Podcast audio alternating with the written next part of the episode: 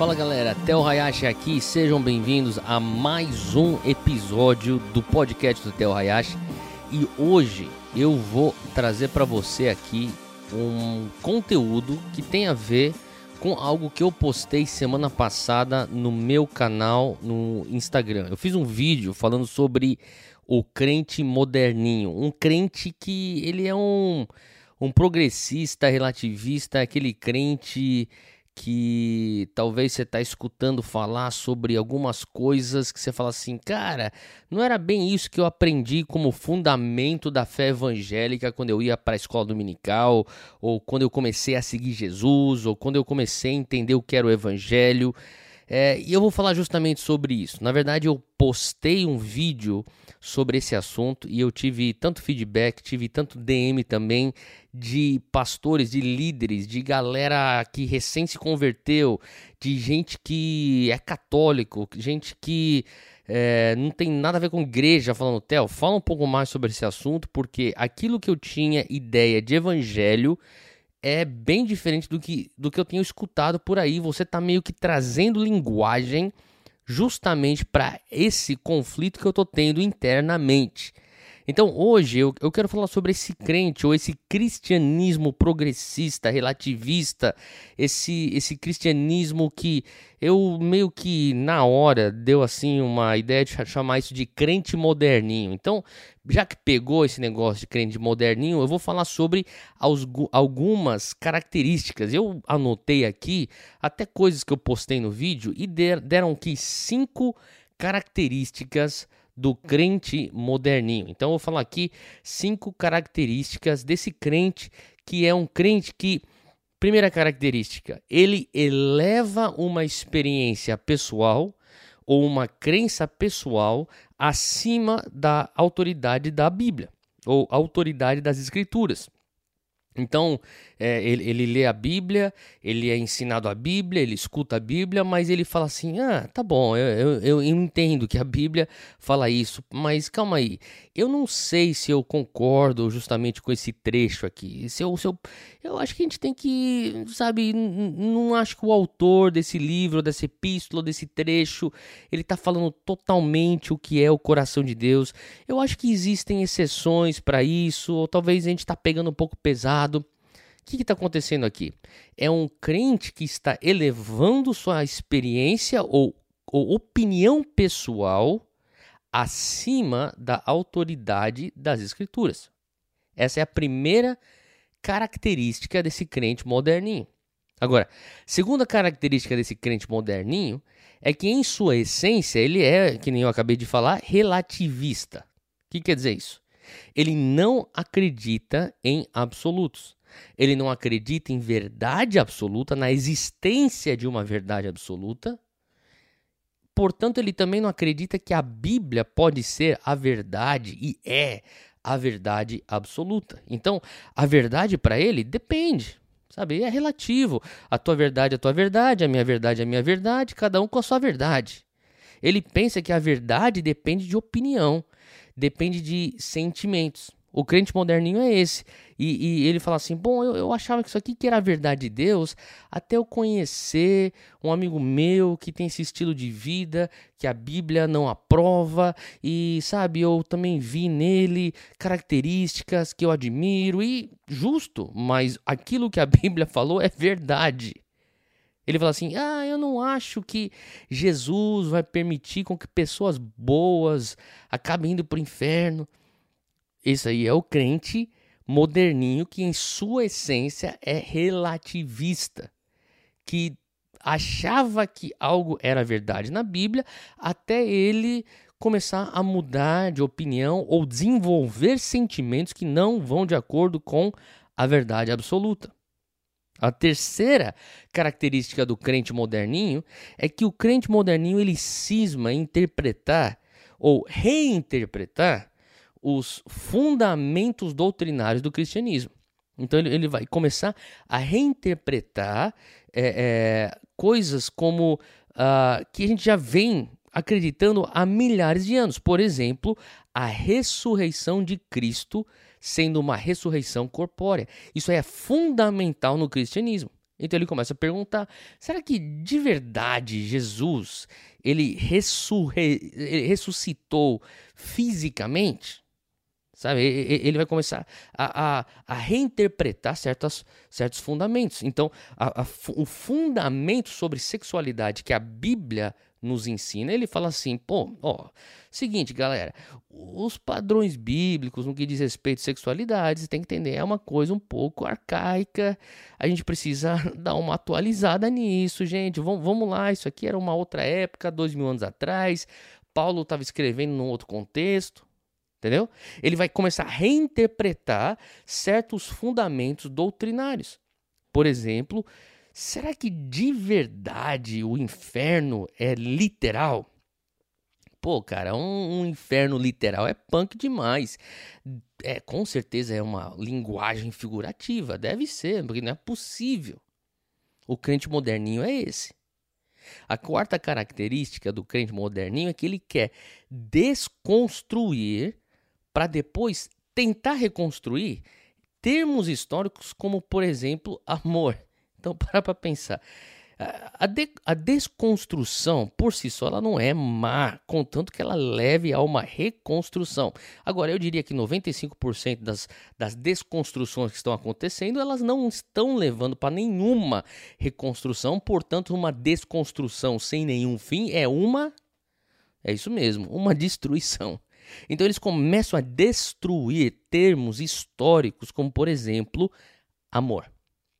Então, o que é amor? A Bíblia já nos ensina o que é amor. A Bíblia nos fala que Deus é amor. A Bíblia nunca nos falou que amor é Deus. A Bíblia deixa claro que Deus é amor. Então, eles começam a redefinir é, termos como amor e vão falar coisas como Deus, se Deus é um Deus de amor, ele não envia ninguém para o inferno. Aí você já começa a abrir uma lacuna para um universalismo gigante. Então eles vão falar coisas assim: ah, veja bem, é, eu sei que a Bíblia é a autoridade final, mas sabe, a gente já interpretou ela tantas vezes de maneira errônea e, e, e, eu concordo, tem muita coisa, e por isso que a gente teve a reforma protestante, teve muita coisa que foi mal interpretada, foi manipulada, mas eles começam a partir de uma audácia, e eu falei isso já. Gente, a galera tá assistindo vídeo no YouTube de teologia, de discussão teológica, forma uma teologia e tem uma audácia de falar, cara, a gente descobriu a verdade de dois mil anos de cristianismo, a gente vai redefinir isso, redefinir aquilo, reconstruir isso, desconstruir aquilo aquilo. Então, quer dizer, você começa a ver que a gente evita, a gente, crente moderninho, ele desconstrói certos termos para evitar falar de pecado. Ele, ele desconstrói certos termos para evitar falar da necessidade do arrependimento. Então ele vai falar assim: nossa, a nossa. Gente, a nossa função não é ficar falando de pecado dos outros, falando de pecado, falando que a gente tem que se arrepender. Não, não, a gente tem que é só amar. Só amar. Ele, ele acabou de redefinir amor, tirando de cena a presença do pecado e a necessidade do arrependimento. Então, obviamente, não é o mesmo amor daquilo que a gente lê na Bíblia. Então, o crente moderninho, quinta característica, ele, ele pensa que o foco do evangelho, sabe, ele não é a, o ser humano num estado deplorável, carente da graça salvadora de Cristo. Pelo contrário, ele vai fazer com que o foco do evangelho não seja essa redenção da, da humanidade, mas seja sim a justiça social por meio de, de ativismo humano. Então ele fala assim: gente, é o seguinte, a gente não vai ficar falando de novo nascimento. A gente não, não precisa ficar falando de salvação. O que a gente tem que falar é, é, é sobre amor e levar justiça social ao oprimido e, e fazer assistencialismo ao necessitado. E, e, daí alguém me perguntou: então, Theo, você não acha que a gente tem que fazer essas coisas? É óbvio que eu acho que a gente tem que fazer essas coisas. É óbvio que a gente tem que alimentar o faminto. É óbvio que a gente tem que é, é, é cobrir o, o, o nu. É óbvio que a gente tem que visitar o preso. Jesus já nos ensina isso, mas você começa a perceber que o foco não é na necessidade de um Salvador, mas o foco se torna então meramente um, uma caridade humana. onde o homem é o centro. Então, raramente o foco e o discurso dessas pessoas serão sobre conversão, sobre santificação, sobre a necessidade de fazer discípulos, sobre ter frutos que permaneçam. Não, eles vão falar, gente, a gente só precisa amar, amar e levar justiça social e, e, e fazer boas obras. Faça isso, mas que isso venha a ser um meio para algo profundo também e eterno, que é a salvação da alma humana.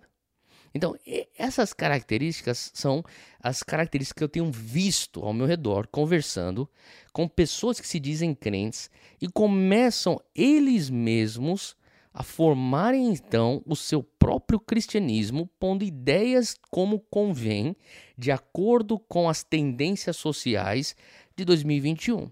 E daí se começa a ver então uma espiral decadente do crente moderninho. Então a, a, começa tudo com o crente moderninho falando, galera, a Bíblia ela, ela é só um livro. Você já escuta alguém falar isso? A Bíblia é só um livro, cara. É só um livro. É a palavra de Deus, mas é só um livro. Então, quando você reduz a Bíblia simplesmente a só um livro, e de maneira alguma eu estou aqui falando para você adorar a Bíblia, porque a Bíblia ela é a palavra de Deus, ela é infalível, porém ela é um meio a um encontro com o autor o Verbo vivo, que é Jesus. Porém, ela não deixa de ser infalível e com certeza ela não é só um livro, ela é a palavra de Deus. Então, ela, o, o, crente moderninho ele começa o, o seu espiral decadente acreditando que talvez a Bíblia não seja infalível. Ele não acredita na infalibilidade da Bíblia. Ele fala, cara, isso aqui foi escrito por não sei quantos seres humanos, é, o homem é falho. Então, ele daí ele abre um precedente gigantesco. Daí o próximo passo nesse espiral é ele, ele começa a falar: eu não sei se de fato o, todo homem, todo ser humano foi feito na imagem e na semelhança de Deus. E, ele, ele vai questionar o que nós chamamos de imago Dei, a imagem de Deus. Então, quando você não consegue enxergar o teu, o teu próximo como a imagem e semelhança de Deus, você automaticamente arrancou dele a sua dignidade. Você arranca dele o seu ponto de origem, ou, em outras palavras, o seu desenho original. Então, cada um passa, então, a ter autonomia em se desenhar. Então você começa a ter uma, um precedente gigantesco no que diz respeito a aborto. Se, se o ser humano não é a imagem e semelhança de Deus e não carrega dignidade, então você pode simplesmente ver aquilo como um, um feto. Não, não é uma vida, é um, é um pedaço de, de, de tecido que está dentro do útero de uma mulher.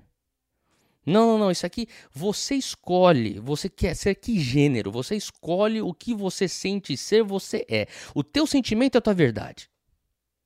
Porque você, não tem mais um imago Dei que é o teu ponto de partida, o, a tua âncora e ponto de referência.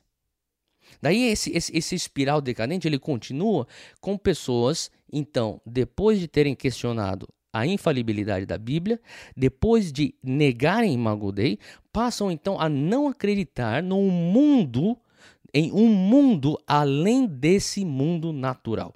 Ele não, ele não acredita em algo que transcende o natural. Portanto, ele não acredita no sobrenatural. Quem não acredita em sobrenatural não acredita em milagre. Ah, eu não acredito que Jesus pode curar hoje. Eu não acredito que, que existe um, um, um, mundo, um nível espiritual que é mais real que o físico. Eu não sei se eu acredito em demônios, se eu acredito em anjos, se eu acredito no mundo espiritual. E uma vez que você está nesse lugar, aonde você está então negando o que transcende, negando o, o, o sobrenatural, você começa então a questionar: se eu não acredito em milagre, se eu não acredito no sobrenatural, é impossível, humanamente falando, com que você acredite que Jesus de fato veio a partir de uma virgem.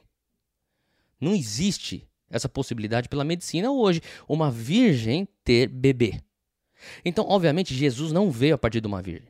Agora, se Jesus não veio a partir de uma virgem, preste, preste atenção. Se ele não veio a partir de uma virgem, se a semente que foi no ventre de Maria não foi do Espírito Santo, mas foi de um outro homem, e todo homem carrega o pecado original, o Jesus que sairia do ventre de Maria, ele não é então a propiciação adequada aos nossos pecados. Porque o sacrifício que teria aqui na cruz teria que ser um sacrifício zerado, sem pecado original. É um, é um seria uma, uma ovelha imaculada. E ele não está imaculado, porque ele não veio de um nascimento que é da Virgem Maria, porque eu não acredito em sobrenatural e não acredito que esses, essas, esses milagres acontecem. Eu não acredito que esses milagres acontecem porque eu não acredito na infalibilidade da Bíblia. Você está entendendo esse, esse, esse ciclo? Daí, uma vez que você não acredita que a cruz de Cristo é a propiciação adequada aos seus pecados, você também começa a questionar, então, bom, então, com certeza, a ressurreição de Cristo não foi literal. Quem sabe a ressurreição de Cristo foi um estado de espírito. Quem sabe Jesus não ressuscitou corporeamente. Agora, quando você chega num ponto onde você não acredita na infalibilidade da Bíblia, você não acredita no imagodei, você não acredita em milagres, você não acredita no nascimento de Cristo a partir de uma virgem, você não acredita que a cruz de Cristo é a propiciação, a única propiciação adequada aos seus pecados. Quando você não acredita na ressurreição literal de Cristo, você já é um agnóstico. E quando você fala assim, eu sou um agnóstico, o teu próximo passo é eu sou ateu. Faz sentido? É nesse lugar que está uma grande parcela da juventude evangélica no Brasil hoje. Infelizmente. E infelizmente, muitas pessoas vão pensar que nem eu, só que. E você que está me escutando, talvez você até concorde comigo. Ou talvez você discorde, não tem problema. Mas você que concorda comigo, eu pergunto, por que, que você não falou isso já para algumas pessoas? E talvez você já tenha falado. E parte daquilo da razão pela qual eu estou gravando esse podcast é para te instigar e talvez te ajudar trazendo linguagem para você poder articular isso com as pessoas, porque eu acho que parte daquilo que é o mal da época é uma intimidação, uma mordaça para nós não falarmos aquilo que não é politicamente correto. E você começar a questionar a verdade das pessoas não é politicamente correto. Mas deixa eu te falar uma coisa, é totalmente biblicamente correto. Então, se você hoje, em 2021, quer ser um fazedor de história, se você fala assim, Theo, eu quero ser um revolucionário do reino, no bom sentido da palavra de revolução, eu quero ir contra a cultura. Você precisa fazer essas sete ações que eu vou falar para você aqui. Eu quero ser prático, tá? E, e, obviamente, isso aqui é a minha opinião, isso aqui não é uma verdade absoluta. Aquilo que eu falei antes é baseado na Bíblia, que é a verdade absoluta. Aqui o que eu vou falar é minha opinião. Se, se alguém perguntasse, Theo, tá bom, eu já saquei, eu não quero ficar indo nesse caminho de, desse cristianismo relativista, progressista, esse, esse, crente, desse cristianismo moderninho, eu não quero fazer isso. O que, que eu tenho que fazer? Deixa eu só te falar uma coisa. De uma maneira bem prática, quando jovens ou outras pessoas ao meu redor vêm e perguntam, Theo, que, que, que passo você me dá prático? Eu falo para essas pessoas mais ou menos sete coisas. Mais ou menos assim. Eu falo para essa pessoa: casa. Acha uma mulher que você ama, que tem aquilo que vai te fazer feliz, que te divide dos seus valores, dos mesmos valores bíblicos que você tem. Case, e se você é uma mulher, é, case com um homem, tenha filhos e crie os seus filhos a serem tementes a Deus. É a primeira coisa que eu falo. Vai lá e casa, tenha família, tenha filhos e cria os seus filhos. Discipule a tua casa. nego tá querendo salvar o mundo inteiro fazer vídeo para viralizar, para tocar não sei quantas milhares de pessoas, mas não está entendendo que o que nós um dia vamos ter que prestar contas é, de, é o que está acontecendo debaixo do nosso teto físico. Tua família, discipule os teus filhos a serem tementes a Deus. Isso é chave. Segunda coisa que eu falaria é: nunca pare de estudar e trabalhar. Eu não quero saber se você já se formou, se você já tem um MBA, se você já tem um doutorado. Cara, se você já fez ter um primeiro milhão antes dos teus 30, que bom. Mas nunca pare de estudar e nunca pare de trabalhar. Por quê? Porque crescimento e produtividade é característica do reino. Você vê isso desde lá do Gênesis. O, o, o, o homem, Adão, era para ele ser o produtor e cultivador. Então, faça isso. Produza, estude, trabalhe, não pare. Eu não estou falando só para você estudar a Bíblia. Estude a Bíblia também, mas se você tem. Ó, oh, Theo, na minha profissão, eu sou veterinário. Pô, se, se esmera naquilo, se aprofunda naquilo. Eu, na minha profissão, eu sou dentista. Vai fundo, então estuda odontologia e mais ainda, trabalha mais. Terceira coisa que eu falo para as pessoas é: compre terra ou imóvel. Compra, compra terra. Por que você tem que comprar terra? Você não precisa, mas é meu conselho. Por quê? É um excelente ativo tangível. E se você não percebeu, Deus não faz mais terra.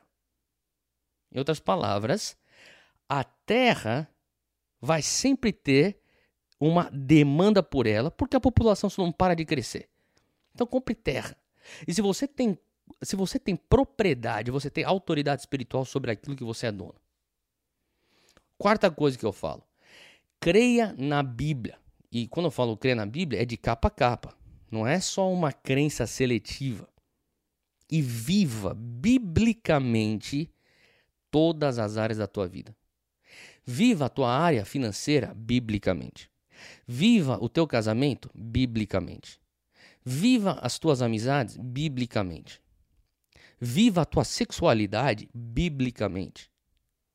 Viva o teu, a tua espiritualidade, a, o teu ministério, o teu servir na comunidade local biblicamente. Viva o amor ao próximo, a, a tua busca por justiça social biblicamente. Viva o teu engajamento com o Estado, com a sociedade civil, de maneira bíblica. A Bíblia tem resposta para todas essas coisas que eu acabei de mencionar e muitas outras que eu não vou conseguir mencionar aqui.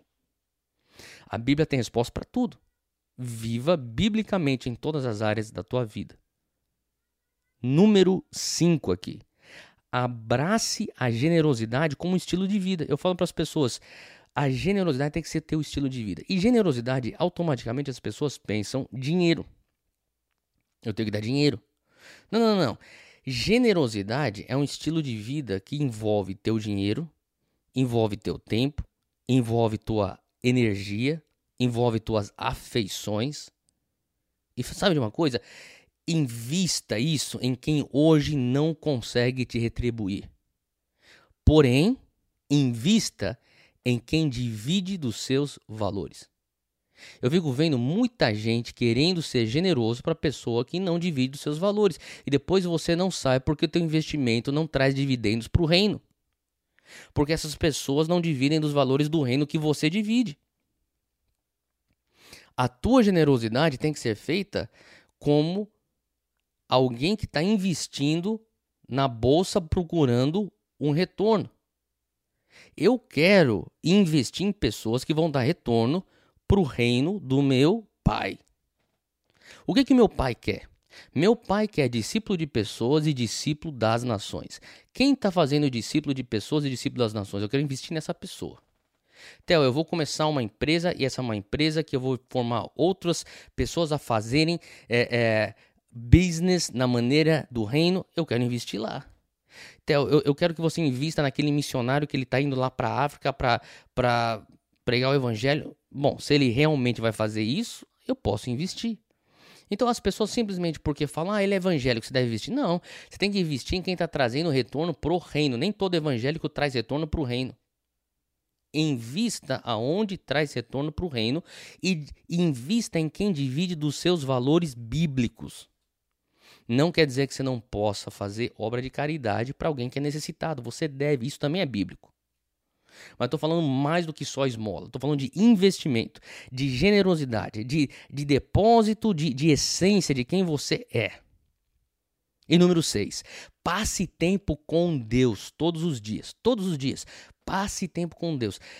A tua intimidade com Deus, ela não é construída por atalhos. Não existe esse negócio, especialmente nós, carismáticos, nós, pentecostais, avivados, nós carregamos essa ideia do, de um de repente. Eu vou para um culto e de repente o Espírito Santo me toma e de repente eu sou íntimo dele. Raramente isso vai existir. O que eu mais vejo é pessoas que estão, que estão construindo sua intimidade com Deus por décadas. É uma história de vida. Todos os dias você passa tempo com ele e a sua intimidade com ele então vai crescer. E finalmente, espalhe o amor, a esperança, a verdade de Cristo, pregando com suas ações e com suas palavras. Use todos os meios possíveis para pregar o amor de Jesus, a esperança e a verdade de Cristo. Espero que isso aí tenha feito sentido para você. Fica aqui então um alerta contra o crente moderninho e também aqui um encorajamento para você continuar transformando o mundo ao teu redor com o poder do evangelho do reino. Deus te abençoe e até a próxima.